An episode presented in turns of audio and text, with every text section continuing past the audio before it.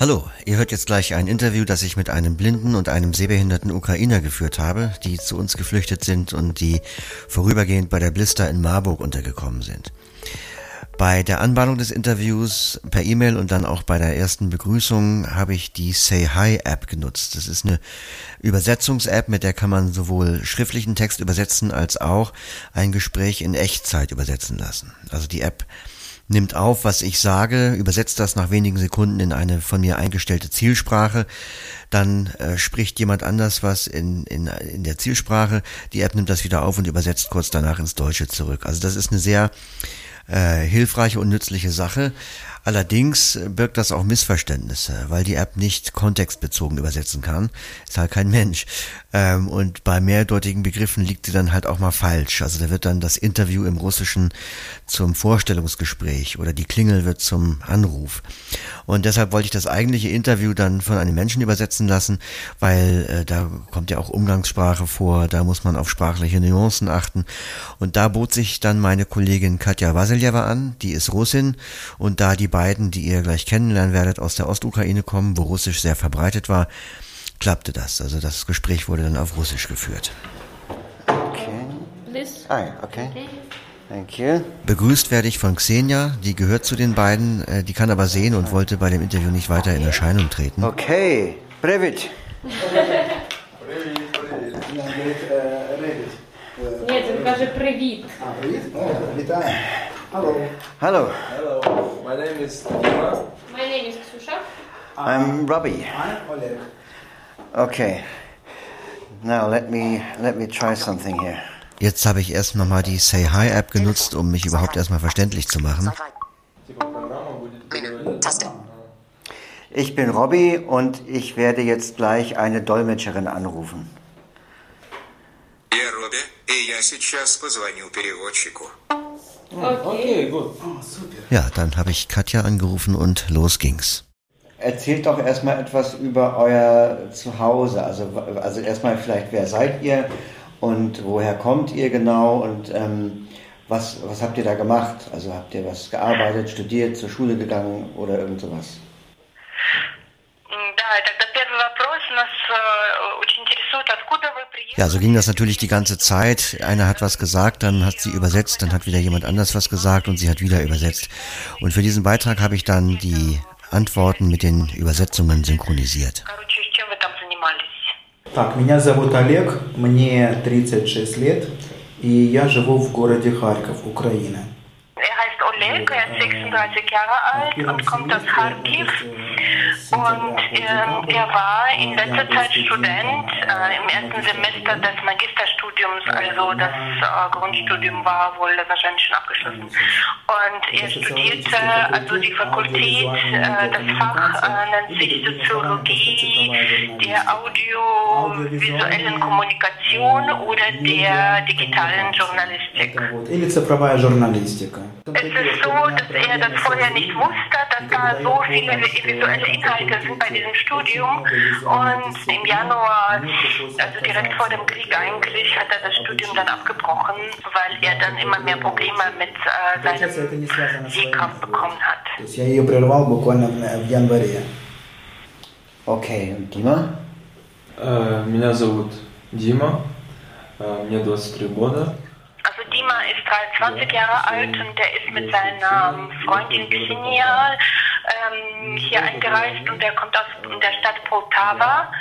Und vor dem Krieg arbeitete er mit äh, sehbehinderten Menschen und hat ihnen verschiedene Programme und Apps so am Telefon ähm, erklärt und ähm, also äh, damit geholfen. Und äh, vorher hat er, ein, also er hat ein Bachelor Sozialstudium absolviert und Magisterstudium hat er noch nicht gemacht. Er wollte sich noch weiter umschauen, was es für Möglichkeiten gibt. Рассмотреть для себя разные другие варианты, возможно, Okay, wie ist das denn in der Ukraine? Kann man da, wenn man blind ist, äh, bestimmte staatliche Hilfen bekommen, um zu studieren? Oder äh, wie, wie ist das da überhaupt? Also kann man da ähm, als blinder Mensch ganz normal ich sag mal, am Leben teilnehmen oder muss man Einschränkungen hinnehmen?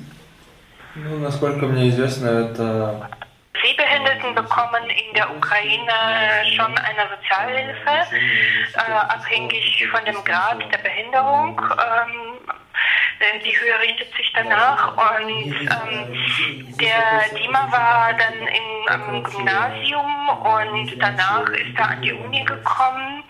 Und es gibt natürlich viele Schwierigkeiten nach wie vor mit dem Studium. Also sehr viel passiert einfach online und da muss man auch manchmal den Lehrenden beibringen, wie man die äh, Sehbehinderten äh, lehrt. Ne? Also dass sie, äh, viele kennen sich damit noch nicht aus. Äh, an den Universitäten, an den Hochschulen äh, wurde ungefähr seit 2010 wurden verschiedene Inklusionprogramme eingeführt. Die werden jetzt äh, natürlich, sind natürlich jetzt noch am Aufbauen. Aber ähm, als er an die Uni kam, gab es schon viel ähm, Verständnis äh, dafür und ähm, also neben den Schwierigkeiten gab es aber zugleich ähm, eben diese Inklusionprogramme. ну, появилась инклюзия. То есть э, внедряли ее э, со стороны государства, чтобы... Also es gibt ähm, auch Unterstützung, äh, staatliche Unterstützung für technische Geräte in der Ukraine. Allerdings ist sie sehr, sehr bescheiden. Zum Beispiel der Blindenstock, äh, den bekommt man einmal in fünf Jahren und das ist unabhängig davon, ob der alte zum Beispiel kaputt ist oder nicht. Invalidности.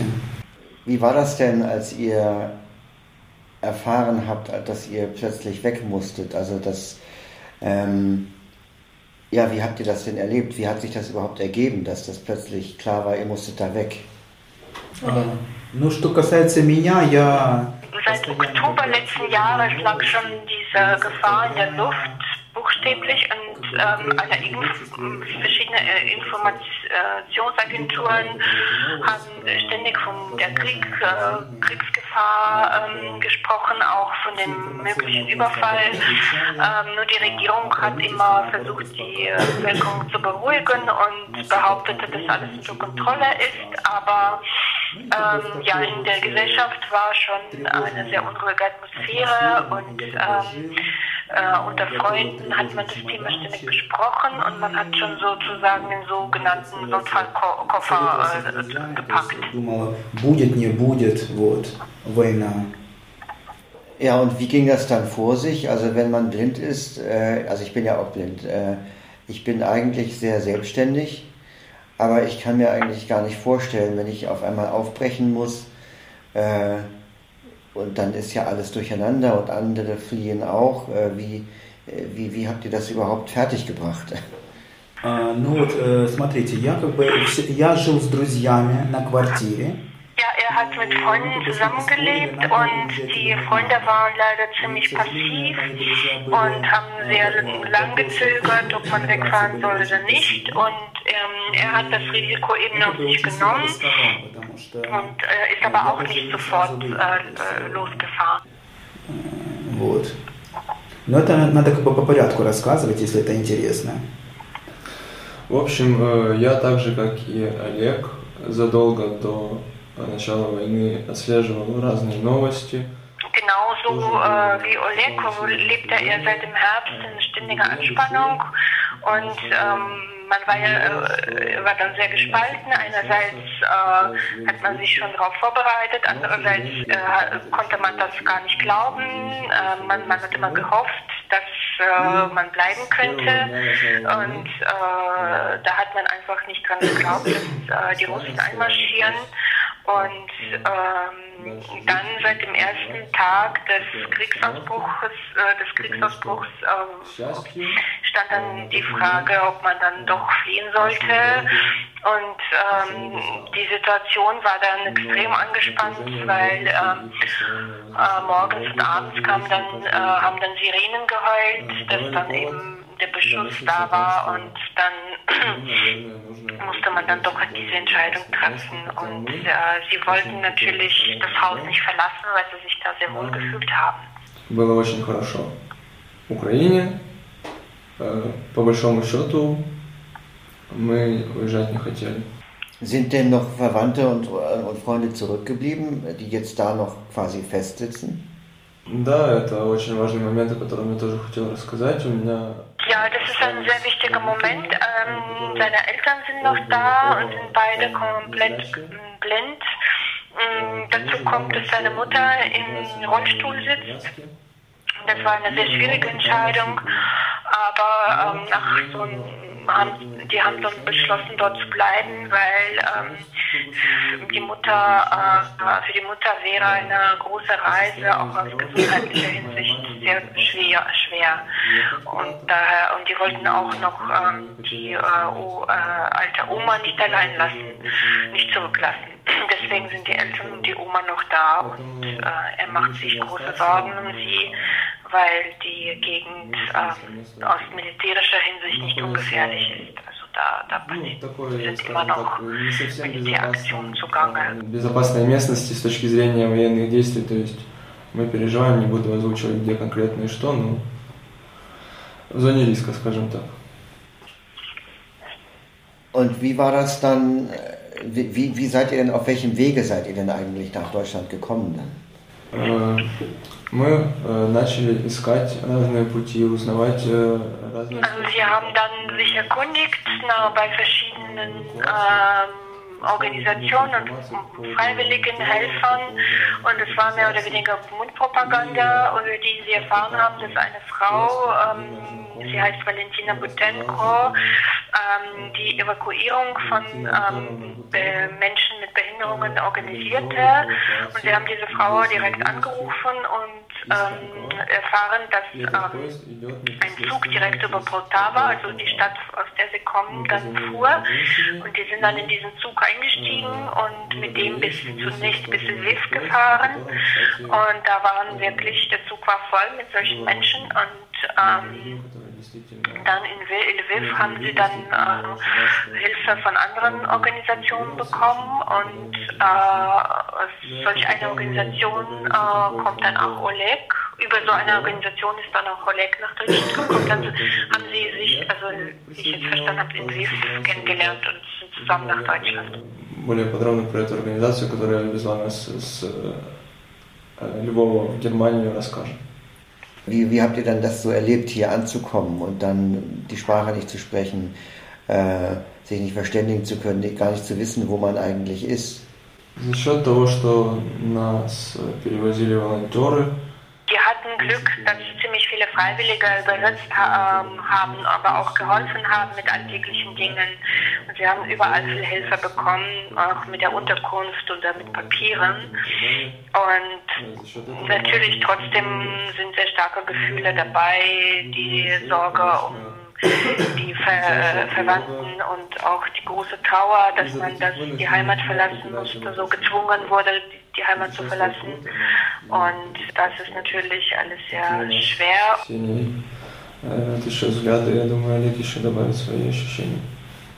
Ja, okay, jetzt seid ihr hier in Marburg. Ihr seid ja in, bei der Blister untergekommen. Die ist in Deutschland äh, sehr bekannt.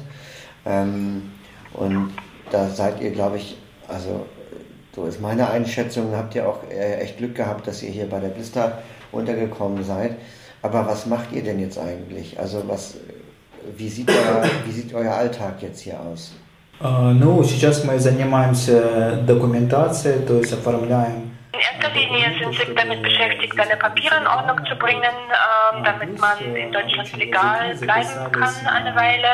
Und, äh, also mit Behördengängen sind sie beschäftigt, dann haben sie sich für Sprachkurse schon angemeldet, um Deutsch zu lernen und dann ähm, gehen sie viel einfach in der Stadt spazieren, um sich besser zu orientieren und einfach alles kennenzulernen, zu wissen, wo was ist. Und Oleg hat sich auch vor dem Krieg schon mit der Musik beschäftigt und musiziert und sein Wunsch ist, dass er das jetzt fortsetzen könnte, dass da informiert er sich auch. Der singt und komponiert Lieder und ähm, die äh, instrumentelle Begleitung machen dann oft seine Freunde, äh, also er tut sich dann immer mit anderen Menschen zusammen. Aber natürlich ist erstmal die Sprachbarriere, äh, ist dann jetzt im Moment noch schwierig, Kontakte zu knüpfen. und ähm, er hat aber ein Lied komponiert, schon vor dem Krieg und er denkt, ja, das Lied ist ziemlich aktuell. da geht es darum, äh, dass man sich nicht gegen soll und nie aufgeben sollte. Und deswegen, das Lied gibt ihm auch Hoffnung, dass es in der Ukraine wieder äh, alles äh, besser wird und dass die Ukraine siegt. Und ich möchte allen erzählen, dass er sein Land verlassen hat, nicht weil es ihm dort schlecht ging, sondern weil äh, sie überfallen wurden Und er möchte eines Tages auf jeden Fall zurück. Кто является агрессором?